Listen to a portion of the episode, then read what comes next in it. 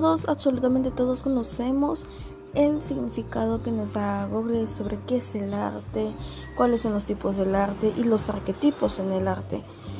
Pero hay que tomar en cuenta que somos seres individualistas y que esto va más allá de una conciencia en una sociedad. Entonces, no, no por el hecho de que a ti te guste dibujar y sea tu manera de expresar tu arte, significa que le va a gustar, no sé, a tu hermano o a tu hermana. Hay diferentes maneras de expresarnos, el cómo nos sentimos, y esto es a través del arte.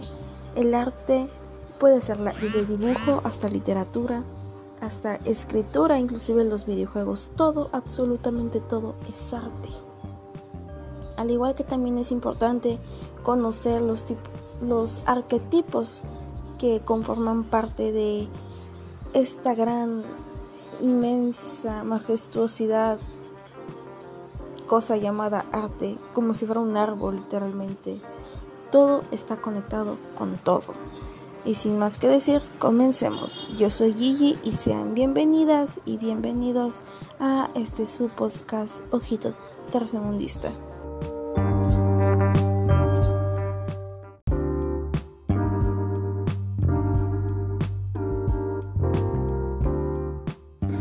Empezar, ¿qué es un arquetipo?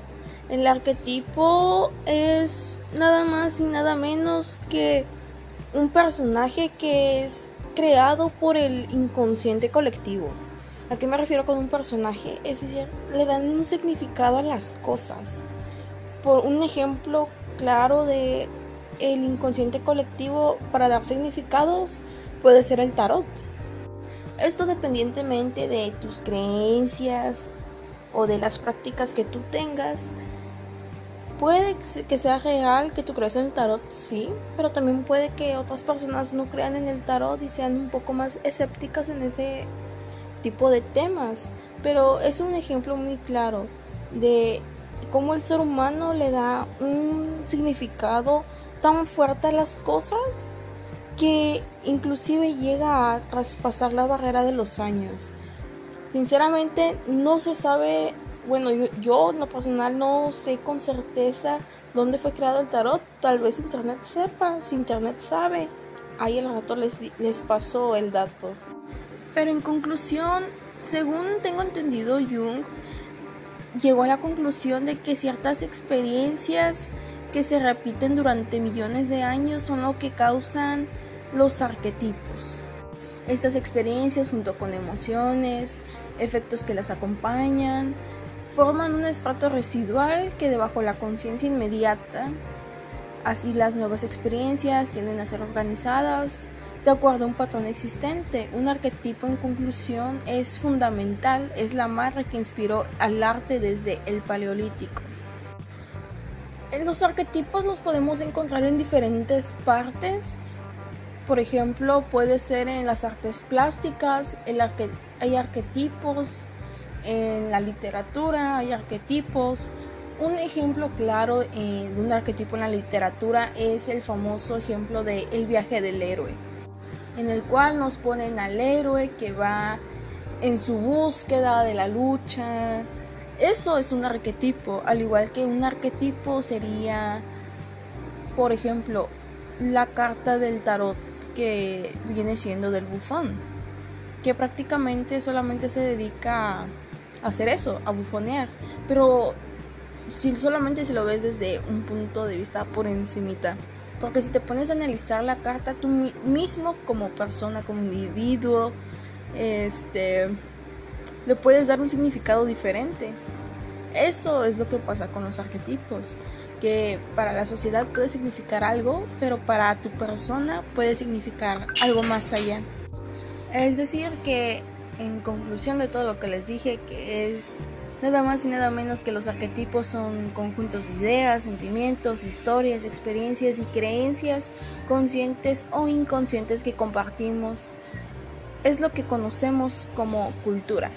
Retomando el estudio de nuestro poderosísimo psicoanalista favorito, uno de los arquetipos que mayormente se ven en historias, en libros, inclusive hasta en películas, puede ser la sombra, que es nada más el arquetipo del lado oscuro, como por ejemplo en Star Wars, el lado oscuro de donde está pues los, los Jedi renegados, ya, ya saben, Darth Vader y los de la luz, donde está nuestro poderosísimo duendecito verde que no me acuerdo cuál es su nombre.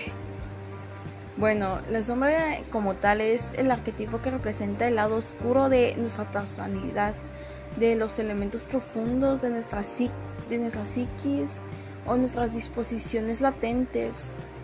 Es decir, que es, la sombra encarna nuestro lado salvaje y el caos no, no obedece las reglas y es fácil de reconocer en los demás, aunque no tanto en nosotros mismos. Es decir, que es la sombra, es, es prácticamente lo que no nos gusta de nosotros, pero que nos negamos a creer que tenemos o creer que somos. También se encuentra el ánima y el animus, que son dos arquetipos que simbolizan nuestro alma, nuestro verdadero ser y la fuente de nuestra creatividad. A su vez también el ánima alude a nuestro lado femenino y el animus al masculino, representando esa dualidad. Mientras las mujeres tienen un ánima predominante, los hombres tienen un ánimos. También podemos tener el arquetipo correspondiente al sexo contrario. Es, esto se basa prácticamente en la dualidad, en que tanto hombres como mujeres podemos tener ánima y ánimos y que podemos convivir prácticamente.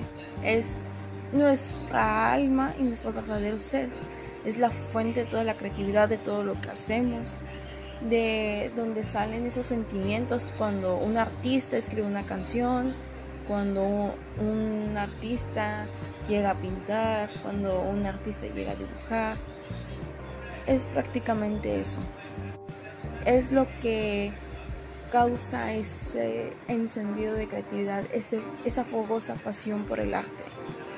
También otro de los arquetipos más importantes es la persona. La persona es un arquetipo que no solo representa al yo, es decir, yo, la persona soy yo. No solamente representa ese arquetipo, sino también representa a Dios o al Espíritu que une todas las cosas del universo, que llega a la conclusión de que es un todo y que es coherente que se relaciona a la mente del inconsciente con la conciencia. Según Wisdom, Wisdom, perdón la pronunciación, Wisdom, la carta del bufón puede compararse con este arquetipo ya que promete buenas cosas por venir y es una de las más potentes en este caso de la lo que es la baraja, lo que es el tarot. ¿Qué es lo que quiero llegar con esto? Llegar a la conclusión de que todo lo que nos rodea es prácticamente un arquetipo. Para trabajar la sombra tienes que aceptar tus... Tienes literalmente que abrazar tu lado, así que se va a escuchar muy muy este, no sé cómo, pero literalmente tienes que abrazar tu lado oscuro, tienes que aceptarlo, tienes que aceptar esas cosas que te niegas a que te niegas a aceptar, que te niegas a tener. Por ejemplo, ver los errores de otras personas, pero no verlos en ti mismo. Tienes que empezar con esos pequeños pasos. Y esto es lo que te ayuda a llegar a una resolución en el arte, en el cual tú te puedas ir autoexplorando y en el cual en todo ese camino tú vayas creando y generando nuevas cosas. Es el autodescubrimiento que se hace prácticamente al momento de empezar a aceptar tu sombra, no cambiarla, de cierta manera mejorar ciertos puntos, más sin embargo no cambiarla y no negarla, sino aceptar que está ahí y pues sí, prácticamente no, negar, no negarla y aceptar que está ahí. En el caso de el ánima y el animus, aceptar que prácticamente puedes tener el ánima del lado femenino y el animus al lado masculino. Tú puedes tener uno o el otro, inclusive hasta los dos, pero de igual manera es un trabajo de aceptación. Un dato interesante es que en las cartas del tarot se representan con los arquetipos que es los amantes, que alude a la unión de dos elementos o de dos eventos. Entonces está muy interesante pues todo eso. Y en el caso de la persona, que sería otro arquetipo que normalmente igual se llega a ver, mucho es de, sí, ser consciente de que eres una persona individualista, pero también ser consciente de que no todo gira a tu alrededor, sino que tú también tienes que aprender a girar con el entorno y hacer uno con el todo. Por ejemplo, otro arquetipo que se presenta en las barajas del tarot sería el ermitaño que vendría siendo como un padre, como un, una disculpa por no pronunciar bien la R, pero que vendría siendo como un padre o como un papá que siempre está ahí para guiarte y para corregirte. Por ejemplo, también está el ser, que es el centro de la psique, que es el verdadero ser real, que es quien realmente eres, independientemente de las partes buenas o malas que tú consideres que tengas.